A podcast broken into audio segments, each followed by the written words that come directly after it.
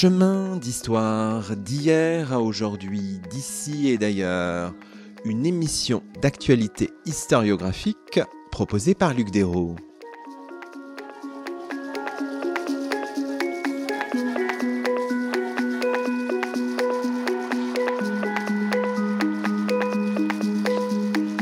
Bonjour à toutes et à tous, c'est le 167e numéro de nos chemins d'histoire, le 8e de la cinquième saison, et nous avons le plaisir d'accueillir à notre micro Pauline Lemaigre-Gaffier et Raoul Markovitz. Bonjour à vous deux.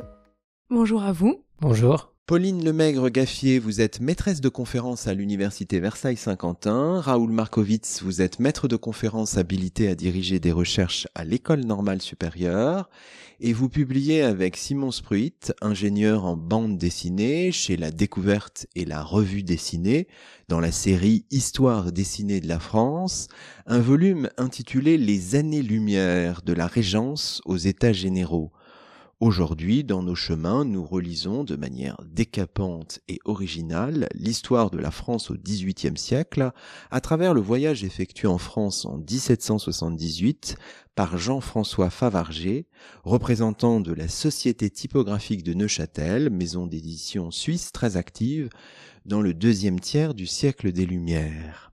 Alors revenons peut-être d'abord sur la série, ce projet à trois voix c'est une série, une collection dirigée par Sylvain Venère, euh, Pauline Lemaigre-Gaffier, dans laquelle s'inscrit ce, volume. La série, euh, nous dit, nous dit-on, présente une époque de l'histoire de France à jour des connaissances et des recherches actuelles, loin des légendes nationales comme des images d'Épinal, jolie formule.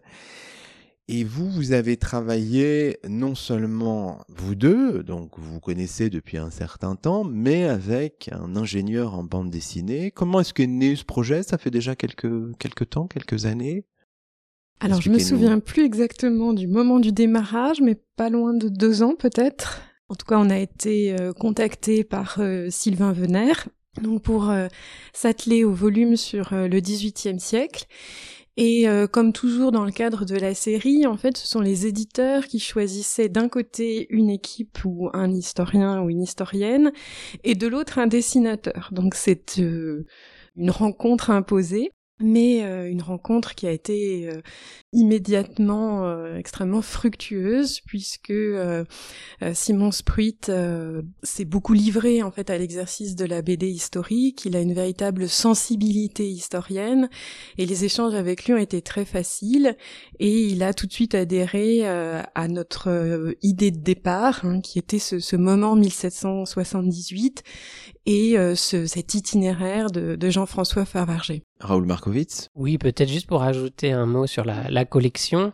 Euh, c'est vrai que lors d'une des réunions préparatoires que nous avons eues avec l'équipe euh, de, de la découverte et de la revue dessinée, donc Sylvain Venère, Sylvain Ricard, Marie Koenig, c'est l'occasion de les remercier.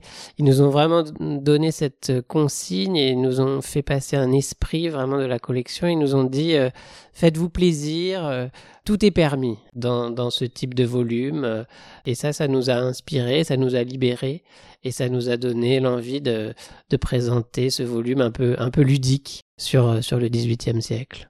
Alors, vous le disiez, Pauline Lemaigre-Gassier, votre volume est centré sur euh, la personne de Jean-François Favarger, commis voyageur envoyé en 1778 par ses employeurs de la Société typographique de Neuchâtel sur les routes de France à la rencontre des libraires de, de province. Alors là, il faut peut-être dire un mot euh, à la fois sur la Société typographique de Neuchâtel qui joue un rôle très important et sur le personnage de Jean-François Favarger en sachant que ce personnage euh, était connu par des travaux euh, d'un grand historien du XVIIIe siècle, un historien états-unien qui s'appelle Robert Downton. Alors nous avions un souhait euh, avec Raoul, c'était de non seulement de nous amuser puisqu'on nous avait enjoint de le faire, mais aussi de donner une histoire ouverte de la France du XVIIIe siècle. Et pour nous, ça passait par une ouverture à l'au-delà de la France, l'ailleurs, mais aussi à une ouverture vers le bas. Et nous avions envie de, suivre un personnage qui serait à la fois un personnage itinérant et un personnage peut-être ordinaire, un représentant de la vie ordinaire des Lumières. Et donc c'est rapidement, euh, très rapidement même imposé à nous, euh, ce personnage de Jean-François Favarger, qui avait été récemment euh, mis en lumière, c'est le cas de le dire, par Robert Darnton dans un de ses derniers livres, Un tour de France littéraire, qui est paru en français, je crois, en 2018 ou 2019, et qui nous avait tous les deux beaucoup marqué. Et on a trouvé qu'il y avait là à la fois un dispositif narratif, puisque le livre se fonde en fait sur les archives de la société typographique de, Neuchâtel et sur le, les documents permettant de suivre une tournée euh, d'un des commis voyageurs de cette maison d'édition de, de Neuchâtel. Donc on a décidé de, s'emparer de, son périple et ce qui était aussi donc un, moyen de, de rendre hommage à la voie qu'avait pu euh, ouvrir Robert Danton. Donc une histoire hein, qui soit à la fois une histoire euh, intellectuelle, une histoire des idées, mais aussi une histoire culturelle et une histoire matérielle et économique.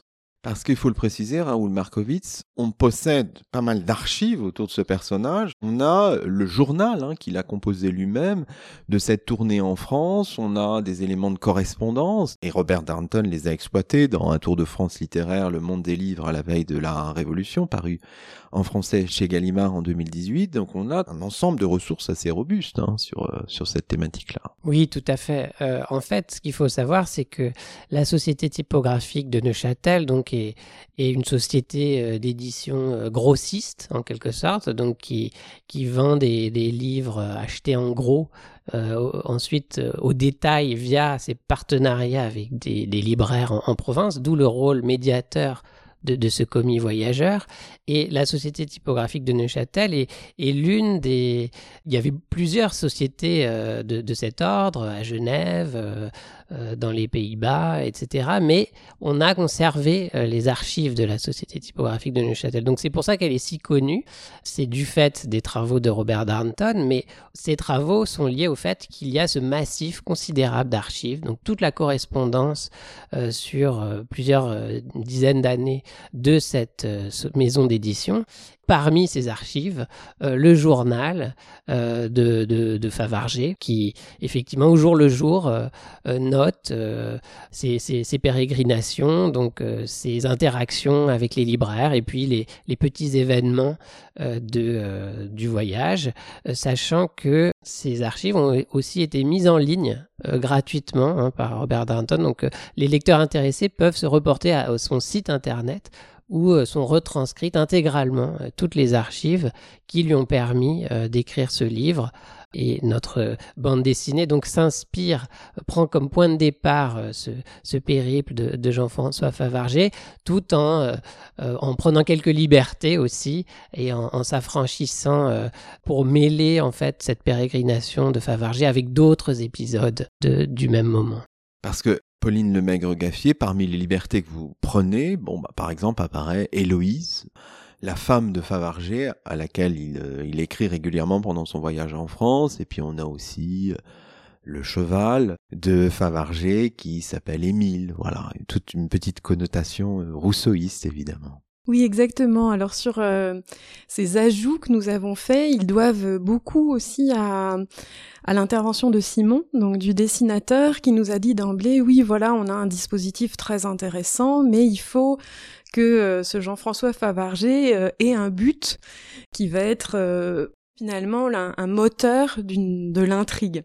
Et donc c'est pour cette raison que nous avons greffé sur la tournée commerciale de, Jean-François Favarger une quête, celle du manuscrit euh, des confessions, puisque nous sommes en 1778, l'année où sont morts les deux frères ennemis euh, Voltaire et Rousseau, et qui est donc une année aussi de, buzz euh, dans le monde éditorial, puisque ces morts sont des, aubaines sur le marché du livre, et qu'il y a toute une course pour trouver les manuscrits inédits de, de l'un et de l'autre, surtout de Rousseau, et aussi pour éditer euh, leurs œuvres complètes. Nous nous sommes dit que Jean-François Favarger pourrait être en quête du manuscrit des Confessions, donc l'autobiographie scandale de, Jean-Jacques Rousseau, ce qui par ailleurs euh, est tout à fait documenté puisqu'il y a toute une sorte d'histoire rocambolesque autour de la localisation l'édition, la commercialisation de ces manuscrits. Et nous avons donc euh, lié ça à sa vie personnelle en lui imaginant une épouse qui répond donc au doux nom euh, d'Héloïse, qu'il cherche évidemment aussi à rendre heureuse en découvrant ce, manuscrit qu'elle attend. Alors disons que au cœur de votre ouvrage, il y a vraiment euh, le choix des livres et des libraires. C'est votre approche, Raoul Markovitz, euh, du XVIIIe siècle finalement on voit non seulement la euh, société euh, de Neuchâtel, la STN, on aperçoit aussi Pankouk, hein, qui est très important, et puis euh, finalement on rencontre un certain nombre de, libraires, on est chez Duplain à Lyon, on est chez Mossy à Marseille, on est avec Laporte et Resplendit à Toulouse, on est chez Bergeret à Bordeaux, on retrouve un colporteur et on fait référence à son fournisseur Malherbe à Loudun, enfin voilà vraiment le, monde des livres, le monde des libraires, euh, voilà, est au cœur de cette bande dessinée. Tout à fait. Vraiment, le livre, pour nous, c'était l'objet euh, qui nous a permis de, de, de, cristalliser notre, notre réflexion. Voilà, à la croisée euh, d'une histoire euh, des idées, une histoire intellectuelle, qui est l'histoire peut-être des Lumières qu'on connaît le mieux, celle des, des, grands penseurs, des grandes idées, des, des Lumières, mais de montrer tout ce qu'une histoire culturelle, mais une histoire économique et sociale de la culture avait pu apporter depuis les travaux de Daniel Roche, euh, en passant par ceux donc de, Robert Darnton ou, d'autres, euh, sur ce versant et, de voir donc le livre aussi comme un objet matériel, un objet qu'on commercialise. Euh, avec donc l'existence de ce marché du livre qui est très concurrentiel, où il y a des pratiques quelquefois à la, voilà de, piraterie, de contrebande, donc d'entrer dans, dans, le concret hein, de, de, ce commerce des idées.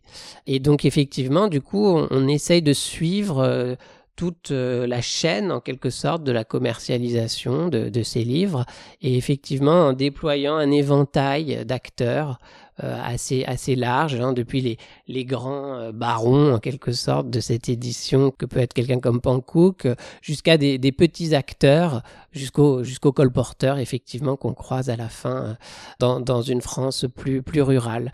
Et donc c'était ça un peu notre notre idée. Disons-le quand même d'emblée pour euh, nos auditeurs, euh, Pauline Lemaigre-Gaffier, il y a dans, votre livre un hommage qui va au-delà de la référence à Robert Darnton, puisqu'il apparaît même dans le livre, une sorte de voilà de stratégie que vous avez. On le retrouve dans une cave chez un aubergiste en train d'écrire ses livres. On rappelle que Robert Darnton est professeur émérite à Princeton, que c'est aussi l'ancien directeur de la bibliothèque de Harvard. Hein. C'est quelqu'un qui vraiment a eu un rôle très important aussi dans cette connaissance du XVIIIe siècle. C'était important aussi qu'il soit présent même dans votre dans votre ouvrage. Oui, tout à fait. Alors il y avait bien sûr un, geste de, loyauté euh, vis-à-vis euh, de celui euh, à qui le récit devait tant mais par ailleurs c'était un moyen pour nous également de montrer l'historien au travail. Et ça nous paraissait euh, très important dans le travail de mise à distance que propose en fait l'album, de montrer que l'histoire euh, se, se fabrique et euh, de faire aussi allusion dans cette scène de la cave que vous avez évoquée au propre cheminement de Robert Darnton lui-même qui a été extrêmement novateur dans sa manière de mettre en avant des ouvrages fondateurs de la culture des Lumières qui ne sont pas les ouvrages des grands hommes, puis ensuite, justement, dans un tour de France littéraire et dans l'ouvrage suivant, de montrer que euh, la hiérarchie des best-sellers n'était peut-être pas non plus celle qu'il avait euh, pensé être dans les années 80. Euh, c'est bien ce qu'il dit euh, à Favarger lui-même. Oui, j'avais fait cette liste, mais euh, bon, maintenant je vais te suivre parce que euh, tu nous montres qu'il y a aussi une place, qui est pas forcément celle qu'on croit, mais qui est une place très importante aussi dans les lectures ordinaires de ces grandes grandes figures des, des Lumières, qui étaient par exemple Voltaire voir les historiens au travail. Raoul Markovitz, on le voit à différentes reprises, puisque surgit aussi un moment dans une boulangerie lyonnaise Stephen Kaplan, hein, c'est le grand historien du, pain. On a aussi, bien sûr, euh, un peu plus tard euh, dans la bande dessinée, Michel Foucault, historien philosophe, hein, qui surgit à son tour lors de l'étape marseillaise. Bon, ces petites fantaisies un petit peu étaient importantes pour vous pour montrer que, voilà, évidemment, l'histoire qu'on raconte est le produit du travail historien. Oui, tout à fait. Euh, alors c'est vrai que il y avait un, des, petits clins d'œil euh, là-dedans euh, et choisir Stephen Kaplan et Robert Darnton, c'était aussi montrer tout ce que l'histoire du XVIIIe siècle doit à ces historiens d'outre-Atlantique qui l'ont beaucoup renouvelé. Choisir Michel Foucault, c'était aussi montrer que l'histoire n'est pas réservée aux seuls historiens de métier. Foucault a beaucoup influencé notre vision des, des Lumières, donc notamment on, fait référence à, surveiller et punir. Et donc effectivement, c'était de, montrer euh, euh, cette histoire en train de se faire, euh, de montrer un peu les coulisses, mais sans non plus prendre les historiens eux-mêmes comme des personnages. C'était plutôt de, les croiser, voilà, à certains moments. Et puis ensuite, le récit pouvait continuer, sachant que notre personnage, du coup, avait compris peut-être la cuisine de l'histoire. Alors, la lecture très historiographique des choses que vous faites, euh, Pauline Lemaigre-Gaffier, se voit aussi autrement, plus en pointillé, c'est-à-dire outre la référence explicite à des historiens, on a à plusieurs reprises euh, des travaux auxquels on se réfère de manière indirecte. Je sais pas, je pense par exemple à toutes les réflexions que vous avez sur la célébrité à un moment, page 37 et suivante, ou à la réflexion sur la médiatisation si importante au siècle des Lumières et qui fait évidemment écho avec notre notre époque, euh, la place des pamphlets, des factums, tout ça, on a l'impression qu'évidemment vous faites référence aux travaux, je ne sais pas, d'Antoine Lilti, de, de Sarah Maza. Donc il y a plein de de références qui sont comme ça couturées de manière plus indirecte, mais qui sont très très puissantes. On disait euh, dès le début de ce podcast que c'était à quatre mains et même à six mains qu'il avait été écrit. Et par ailleurs on espère bien que cet ouvrage est polyphonique dans le sens où il fait entendre les voix des historiens d'aujourd'hui.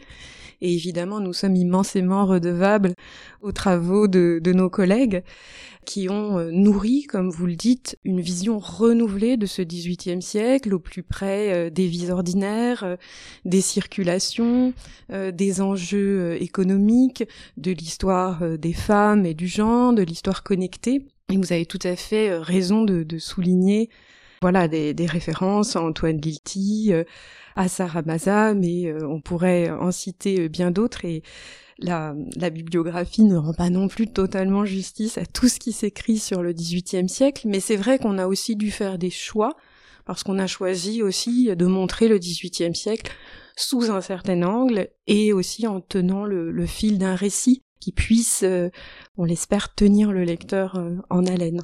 Raoul Markovitz Je pense qu'on a essayé à la mesure de, de ce qu'on peut faire euh, en quelques pages, mais de proposer une histoire un peu totale de, cette société française des Lumières, euh, qui rompt peut-être un petit peu avec une vision euh, un peu stéréotypée qu'on peut avoir du XVIIIe siècle, que par exemple le cinéma colporte ce monde un peu raréfié de la cour, des marquises, des duchesses, le joli XVIIIe siècle des frères Goncourt, qui a une existence bien sûr, mais là on voulait, euh, on voulait euh, présenter autre chose et donc effectivement cette vie ordinaire des, acteurs euh, économiques, des acteurs aussi politiques, on, voulait la, présenter un peu au ras du sol dans ce, périple de Jean-François Favarger.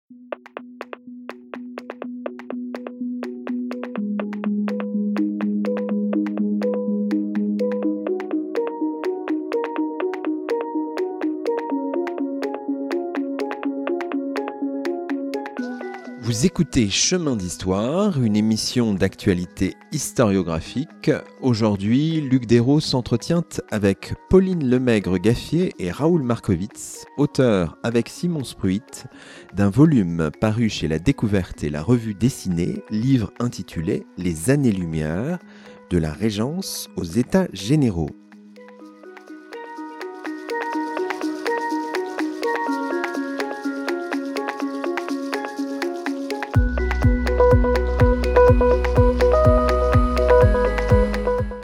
Dans la deuxième partie de cette émission, on peut euh, revenir sur ce qui constitue une des forces hein, de cette bande dessinée, c'est euh, le jeu sur euh, les écarts entre passé, présent et futur. Il y a une dimension de réflexion sur le temps qui est puissante. À partir de 1778, on se déploie dans le passé du XVIIIe siècle, régulièrement convoqué, on se projette aussi dans le futur. Par exemple, on pourrait citer peut-être l'évocation de la peste à Marseille, euh, donc la peste de 1720. Euh, Raoul Markovitz, vous profitez du passage à Marseille euh, de la part de Jean-François Favarger pour évoquer un événement crucial pour la ville, hein, la peste de 1720. Donc voilà, avec une petite stratégie comme ça, vous, vous revenez un petit peu en arrière. On a expliqué les raisons de ce choix du moment 1778 avec la, la mort euh, en très peu de temps donc de, Voltaire et Rousseau qui marque d'une certaine manière la, une fin des, Lumières. En tout cas, on peut se poser la question. Se placer euh, à ce moment-là permettait euh, d'opérer par flashback en quelque sorte, effectivement, à, différents moments du récit. Et notamment, on est revenu à plusieurs reprises sur le moment de la Régence et donc en particulier sur cet épisode de, la peste de, Marseille, donc en 1720. On en a beaucoup reparlé euh, récemment euh, lorsque on a vécu la, pandémie de, Covid-19. Donc il y a eu beaucoup de, nouveaux travaux et donc là on, revenait effectivement euh, sur les mesures en fait qui avaient été prises par l'État monarchique au moment de la Régence pour en fait parvenir quand même d'une certaine manière malgré la faillite du système de la quarantaine qui a occasionné le, début de l'épidémie, mais l'action politique des, autorités euh, a permis quand même de canaliser, enfin de contrôler l'épidémie, de la cantonner en tout cas, euh, disons, à, la, Provence. Et donc c'était l'occasion de réfléchir aussi à l'émergence de systèmes de contrôle de la mobilité des, personnes, notamment donc euh, l'émergence de papiers, d'identité, etc. Le moment clé certainement dans cette bande dessinée, c'est l'apparition de Voltaire et de Rousseau tous deux morts récemment, récemment pour l'histoire de la bande dessinée, le 30 mai 1778 pour Voltaire, le 2 juillet 1778 pour Rousseau, Favarger commençant son voyage le 5 juillet. Finalement, voilà, on est dans l'immédiateté. Et ce qui vous permet en fait de, de vous diriger vers le futur finalement, c'est la transformation, alors là c'est une transformation euh, hardie, hein. la transformation de Voltaire en Voldorac, donc Voltaire tout juste mort finalement va projeter avec, euh, il emmène quand même Rousseau, hein, peut-être avec réticence, et avec euh, les héros du moment dont Favarger, il se transporte dans le Paris d'aujourd'hui, hein, 2023, à l'occasion d'une mémorable visite du Panthéon. Là il faut se dénoncer qui a eu cette idée du, du Voldorac. Alors je pense que c'est Simon qui a eu cette idée, mais à laquelle on a tout de suite adhéré, dans le sens où on avait vraiment, comme on le disait tout à l'heure, des échanges extrêmement faciles avec lui, et que sa proposition collait parfaitement avec l'image qu'on voulait, euh, un peu irrévérencieuse, qu'on voulait donner de Voltaire, je pense qu'on peut l'avouer. Hein, ce Voltaire euh, extrêmement soucieux de, son propre rayonnement, de sa capacité à incarner ce, mouvement intellectuel des Lumières, et euh, aussi le, la dimension iconique de, Voltaire dans nos sociétés aujourd'hui. Dans le fond, Voltaire, c'est une figure. Voilà, c'est, on va l'associer spontanément aux Lumières pas tout à fait de la même façon que Goldorak euh, s'impose à nous pour nous rappeler les années 80, mais il y a un petit peu de ça, une sorte de, figure signal qui ramène un, imaginaire. Donc ça nous paraissait fort bien euh, fonctionner. Et voilà, il fallait bien super pouvoir pour aller dans le futur. On avait besoin d'un véhicule et donc c'est c'est Voldorak qui qui s'en charge et qui nous entraîne donc euh, dans cette visite du Panthéon, puisqu'on avait également ce souci pour le coup, ça nous paraissait être euh, un impératif euh, d'histoire publique, euh, un impératif citoyen d'interroger l'héritage des Lumières, la manière dont, les, auteurs et les acteurs des Lumières ont construit une certaine image de ce mouvement, et ensuite la manière dont cette image a été construite, retravaillée, et on voulait véritablement l'interroger et interroger ses usages dans le présent. Alors ce qui est fort, Raoul Markovitz, c'est ces deux doubles pages. Là, on se trouve euh, page 48-49 d'une part, page 50-51 au moment de cette visite euh, actuelle, hein, d'aujourd'hui, dans le Paris d'aujourd'hui, au Panthéon, et vous présentez de manière volontairement caricaturale, hein, une vision idyllique d'une part, et la façon des Lumières d'autre part.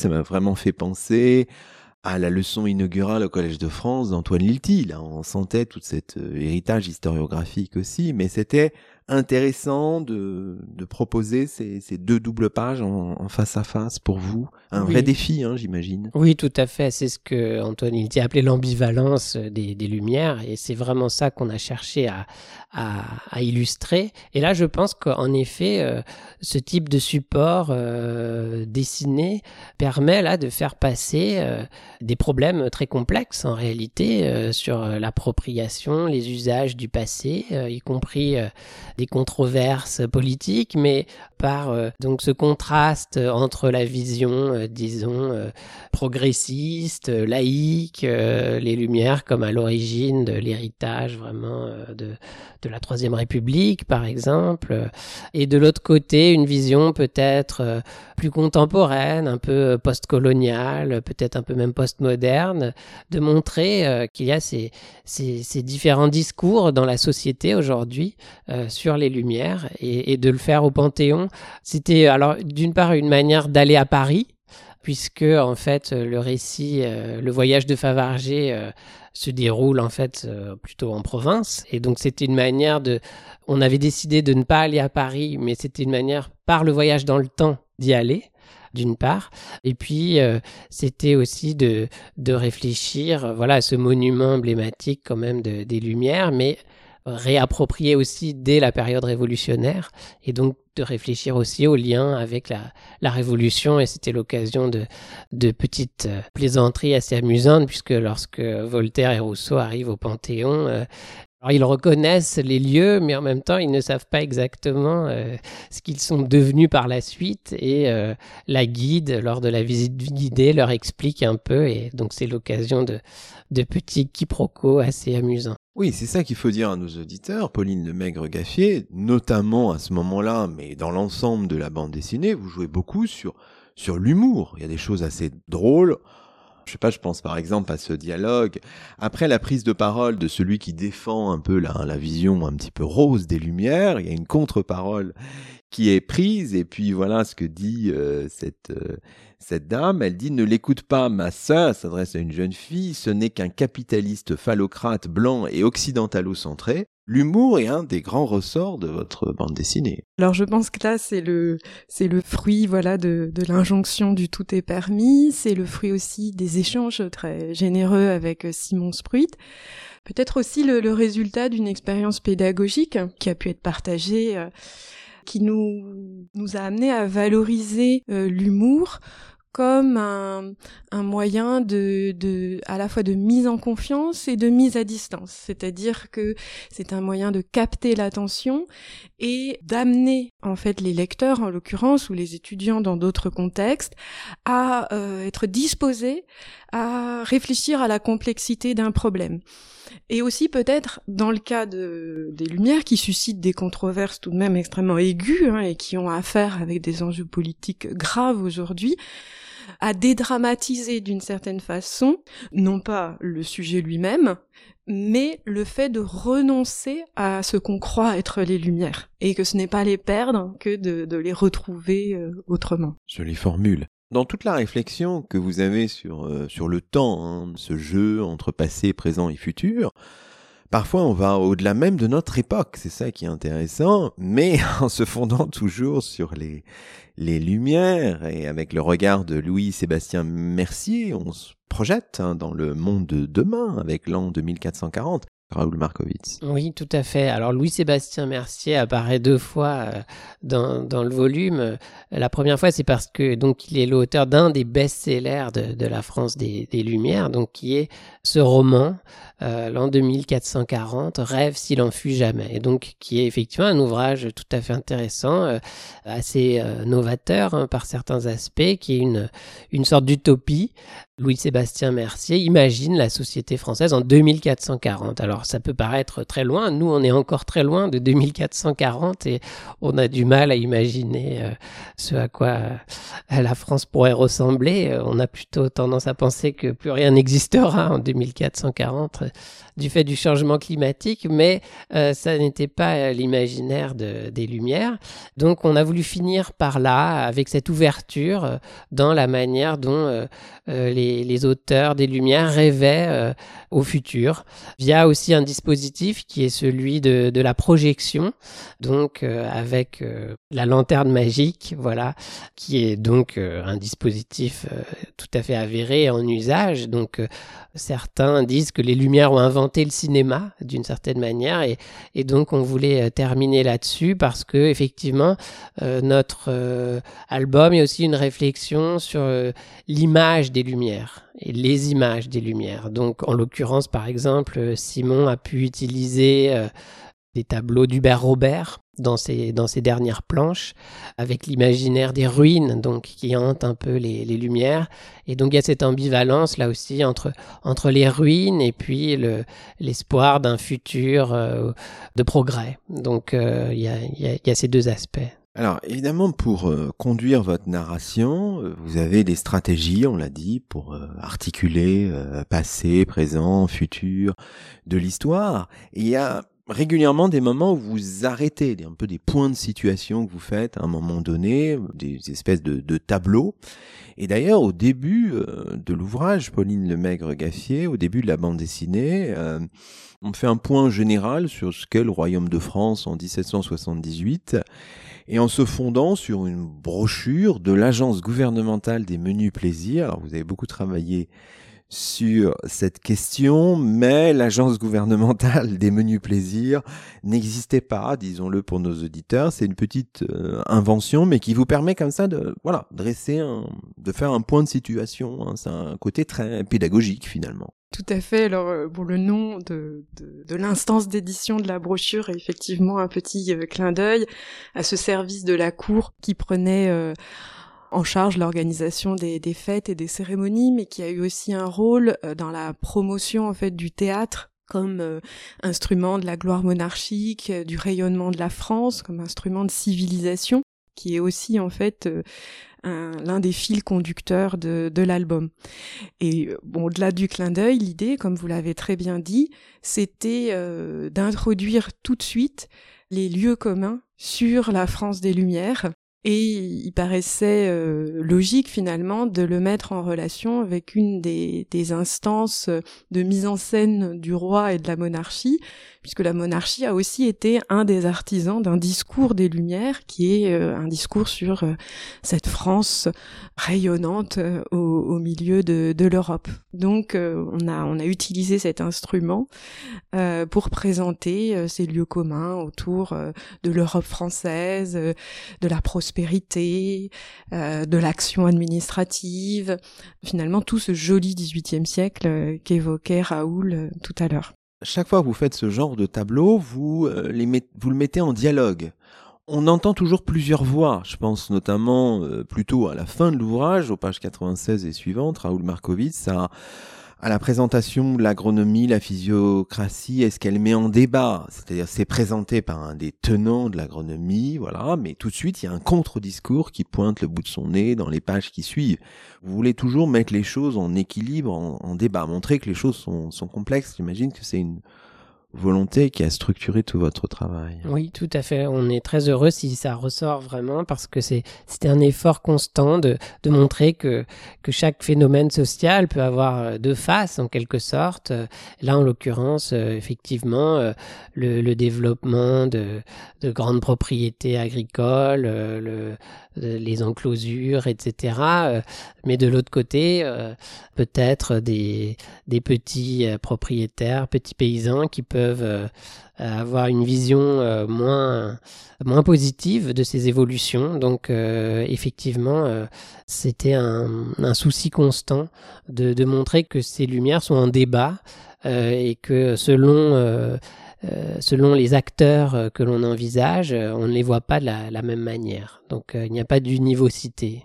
Alors évidemment, dans ces tableaux, hein, ces, mises au point, euh, il y a aussi la dimension religieuse qui n'est pas négligée. Donc là, moi, j'étais très heureux de voir un point sur l'affaire Calas, par exemple, à, Toulouse. Euh, la dimension euh, religieuse a son importance, Pauline Lemaigre-Gaffier, dans votre bande dessinée. Oui, ça nous paraissait tout à fait important. Et à vrai dire, on était très heureux que Favarger passe à Toulouse, puisqu'on s'est dit, ah, voilà le moyen de parler de cette affaire qu'on associe très étroitement euh, voilà à cette geste héroïque du, combat des Lumières contre l'obscurantisme et un combat mené par Voltaire qui a eu un retentissement européen, mais d'en parler du point de vue euh, des, locaux, si je puis dire, et du rôle du Parlement de, de Toulouse qui permettait là aussi de faire euh, intervenir un acteur institutionnel moins connu du grand public et qui a été très travaillé hein, dans différentes villes du, du royaume dans des travaux euh, récents.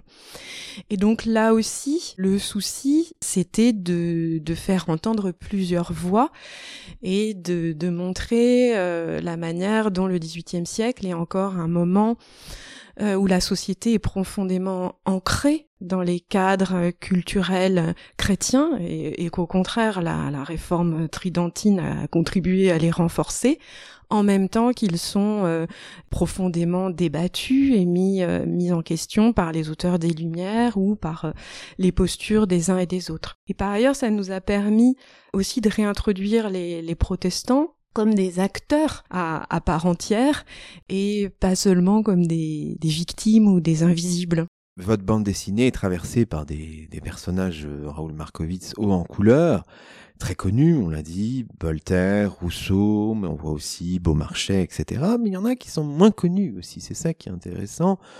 Je pense à Casimir, Casimir fidèle, esclave affranchi vivant à Bordeaux, dont on connaît mieux les contours de la vie par des travaux euh, récents aussi. Donc là, c'était à la mesure aussi d'une historiographie.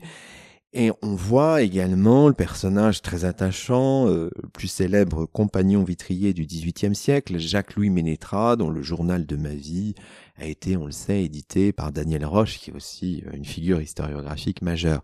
Vous aviez aussi cette volonté de retrouver des personnages peut-être moins connus du grand public? Oui, absolument. Euh, euh, d'ouvrir un peu ce, ce récit avec euh, des, des, personnages moins connus. Et donc le personnage de l'esclave affranchi est vraiment très important dans le récit parce que c'est un peu l'esclavage, la traite, la, la, la, face sombre des Lumières. Une grande partie de la prospérité de la façade atlantique quand même du, du royaume est construite sur la traite esclavagiste. Et ce sont des choses qui sont de mieux en mieux connues, de plus en plus plus étudié, mais qui aussi s'incarne dans des, dans des individus, dans des destins euh, parfois étonnants. C'était une manière voilà, de, de, de, rappeler hein, euh, l'importance de l'empire colonial, euh, de la traite et aussi les problèmes que posait par exemple donc la police des Noirs pour les autorités en, en, métropole au XVIIIe siècle. Quant à Jacques-Louis Ménétra, oui, c'était un clin d'œil euh, évidemment aux, travaux de Daniel Roche, mais voilà une manière de parler du, du rousseauisme, donc qui effectivement euh, imprègne pas mal l'ouvrage, mais euh, d'un rousseauisme ordinaire finalement, d'un compagnon vitrier au départ, hein, mais qui, on sait que Ménétra par exemple, lorsque Rousseau habitait rue Plâtrière dans les années 1770, eh bien le rencontrait dans la rue, jouait aux échecs avec lui. Rousseau était quelqu'un aussi d'abordable. Ménétra était d'une certaine manière son ami. Et c'était donc euh, intéressant de le, retrouver euh, à la fin, voilà, sans, tout dévoiler. Mais euh, il joue un rôle pas négligeable.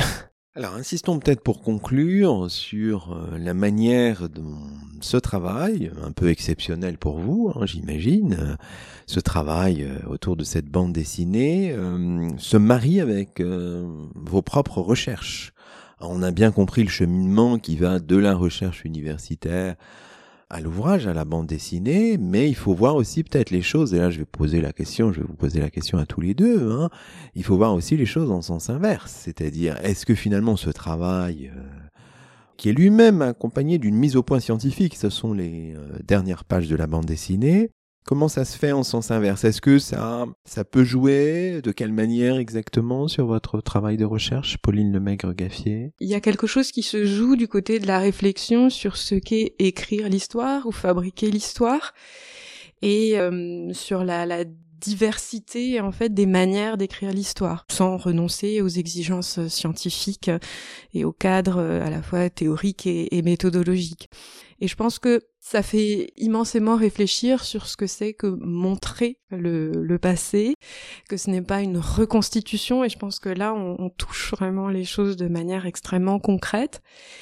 Et sur les effets sur les, les projets de recherche, je pense que hum, s'il y en a, ils sont du côté de, de la nécessaire collaboration entre historiens pour multiplier les points de vue et multiplier les voix. Finalement, c'est quelque chose qui est beaucoup revenu dans votre lecture et dans d'autres retours que, que nous avons eus sur l'album. C'est l'importance de faire entendre plusieurs voix. Et peut-être que c'est c'est ça le défi à venir, c'est de, de continuer à, à, débusquer des voix ou à faire entendre euh, des voix différentes, des voix euh, contradictoires euh, dans les documents que nous exploitons. Raoul Markovitz Oui, alors je retiendrai peut-être deux choses de cette expérience par rapport à, à, la recherche et à l'écriture, c'est d'une part l'importance du récit c'est quelque chose qui moi m'intéresse beaucoup euh, dans, dans, mon travail. Euh, voilà, à la fois comme une manière de, présenter les choses, mais aussi l'importance des, des récits euh, dans l'histoire, c'est-à-dire la manière dont les acteurs, par exemple, peuvent aussi utiliser des récits. Voilà, une réflexion générale sur, sur le statut du récit, sur l'action du récit dans le passé. Et le deuxième point, effectivement, c'est de montrer, de dévoiler au, au public euh, au lecteur euh, cette, euh, cette cuisine de, de l'histoire, de l'historiographie. L'historien n'est pas détenteur comme ça d'un, savoir, il est au travail. Et en fait c'est, la manière de désamorcer les, les critiques qu'on, peut quelquefois faire, c'est de montrer, de, de faire entrer les lecteurs dans notre, dans notre atelier, dans notre établi, pour lui montrer comment on fabrique l'objet qu'il a sous les yeux c'est un tournant qui est en train d'être pris assez généralement par dans, dans l'écriture de l'histoire, euh, justement euh, au moment où elle est soumise à, à des critiques euh, assez rudes. C'est une manière de peut-être pas de les désamorcer, mais mais de s'en prémunir. voilà. Peut-être un dernier mot sur assez classique hein, dans nos dans nos chemins, sur vos propres chemins d'historien. Là, vous publiez ce livre. Quels sont vos, chemins en ce moment de recherche, euh, Pauline Lemaigre-Gaffier? Bien moi, pour ma part, je, suis engagée dans un certain nombre de chantiers euh, collectifs, euh, par exemple sur les les académies de musique en province qui sont évoquées dans l'un des, des dossiers de l'album, avec notamment une collègue du Centre de musique baroque de Versailles aussi beaucoup de chantiers du côté des sciences du patrimoine, du côté de la Graduate School Humanité Sciences du patrimoine de, l'Université Paris-Saclay, puis une réflexion que je mène pour le moment euh, de manière plus individuelle, mais qui à mon avis aura vocation à devenir euh, collective autour euh, de la Maison du Roi et du secrétariat d'État de la Maison du Roi, donc dans une perspective d'histoire sociale des institutions d'Ancien Régime. Raoul Markovitz oui, alors moi j'évoquais tout à l'heure euh, le récit et